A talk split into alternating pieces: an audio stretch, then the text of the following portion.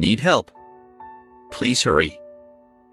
I held my breath waiting for an answering shout. I shivered from the freezing cold of my wet shoes and overalls. A straining silence settled over the river. A feathery rustle swished by in the blackness. A flock of low-flying ducks had been disturbed by my loud shove. I strained my ears for some sound. Now and then I could hear the lapping slap of the ice-cold water as it swirled its way through the trough.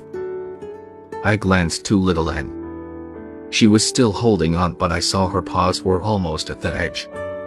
I knew her time was short. I couldn't figure out what I had heard.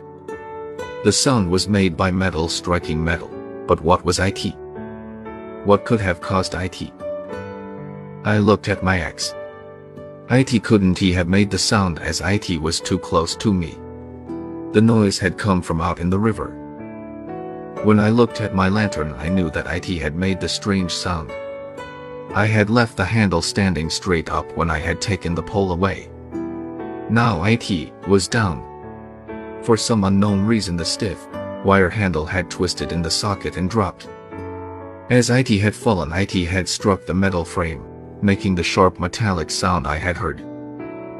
As I stared at the yellow glow of my light, the last bit of hope faded away, I closed my eyes, intending to pray again for the help I so desperately needed.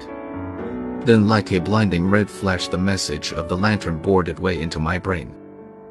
There was my miracle. There was the way to save my little dog. In the metallic sound I had heard were my instructions. They were so plain I couldn't he help but understand them. The bright yellow flames started flickering and dancing. IT seemed to be saying, Hurry. You know what to do. Faster than I had ever moved in my life I went to work. With a stick I measured the water in the hole where my feet had broken through the ice. I was right. My foot had touched bottom.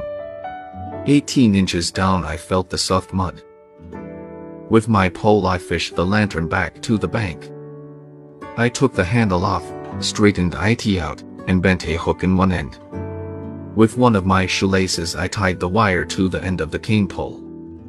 I left the hook sticking out about 6 inches beyond the end of IT. I started shouting encouragement to Little Ann. I told her to hang on and not to give up for I was going to save her. She answered with a low cry. With the hook stuck in one of the ventilating holes in the top of my light. I lifted IT back out on the ice and set IT down. After a little wiggling and pushing, I worked the hook loose and laid the pole down. I took off my clothes, picked up my axe, and stepped down into the hole in the icy water. IT came to my knees. Step by step, breaking the ice with my axe, I waded out. The water came up to my hips, and then to my waist. The cold bite of IT took my breath away. I felt my body grow numb. I couldn't feel my feet at all but I knew they were moving. When the water reached my armpit I stopped and worked my pole toward Little Ann. Stretching my arms as far out as I could, I saw I was still a foot short. Closing my eyes and gritting my teeth, I moved on. The water reached my chin. I was close enough. I started hooking at the collar of Little Ann. Time after time I felt the hook almost catch. I saw I was fishing on a wrong angle. She had settled so low in the water I couldn't reach her collar. Raising my arms above my head so the pole would be on a slant I kept hooking and praying. The seconds ticked by. I strained for one more inch. The muscles in my arms grew numb from the weight of the pole.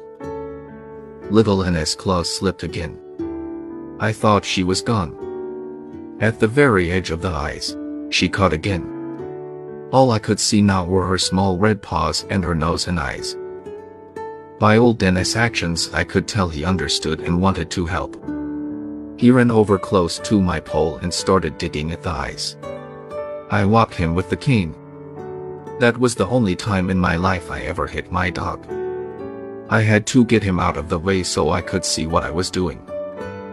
Just when I thought my task was impossible, I felt the hook slide under the tough leather.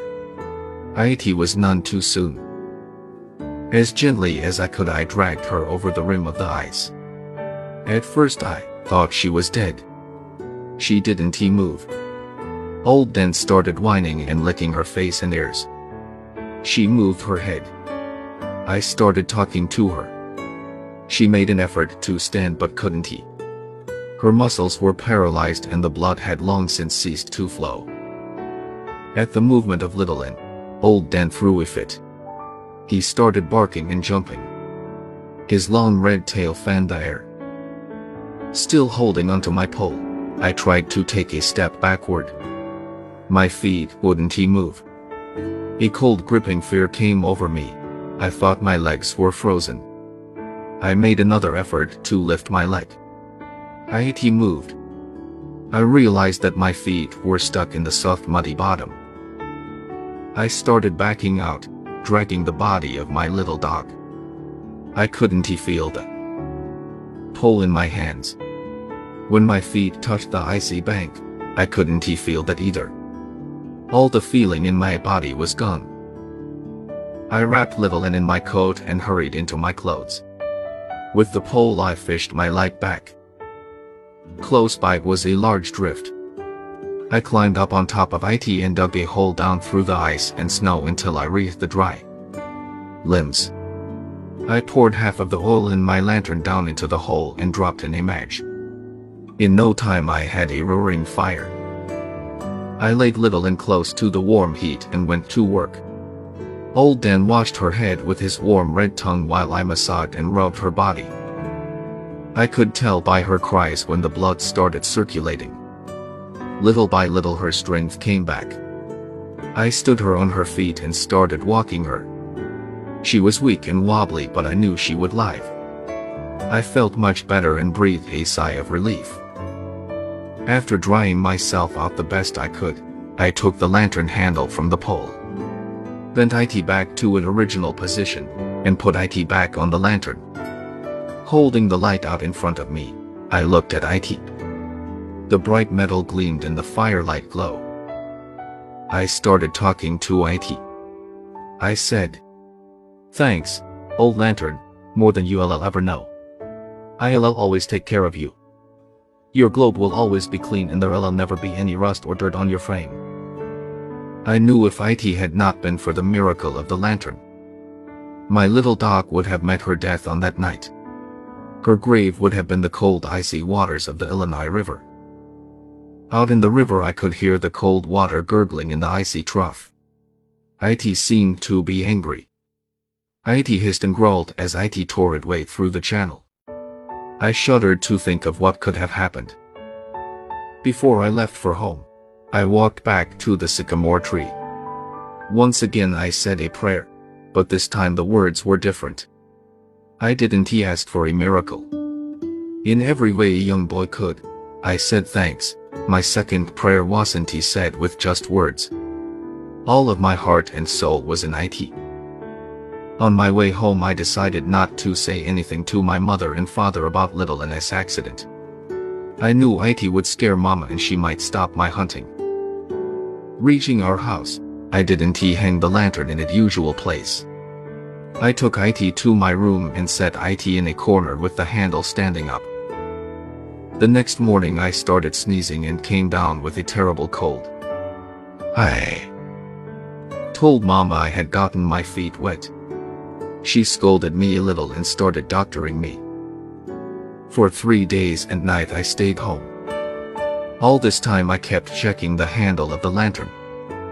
My sisters shook the house from the roof to the floor with their playing and romping. But the handle never did fall. I went to my mother and asked her if God answered prayers every time one was said. She smiled and said, No, Billy, not every time. He only answers the ones that are said from the heart. You have to be sincere and believe in him. She wanted to know why I had asked. I said, Oh, I just wondered and wanted to know. She came over and straightened my suspenders, saying, That was a very nice question for my little Daniel ask. Bending over, She started kissing me. I finally squirmed away from her. Feeling as wet as a dirt dauber's nest. My mother never could kiss me like a fellow should be kissed. Before she was done I was kissed all over. It always made me feel silly and baby-like. I tried to tell her that a coon hunter wasn't he supposed to be kissed that way. But mama never could understand things like that. I stomped out of the house to see how my dogs were.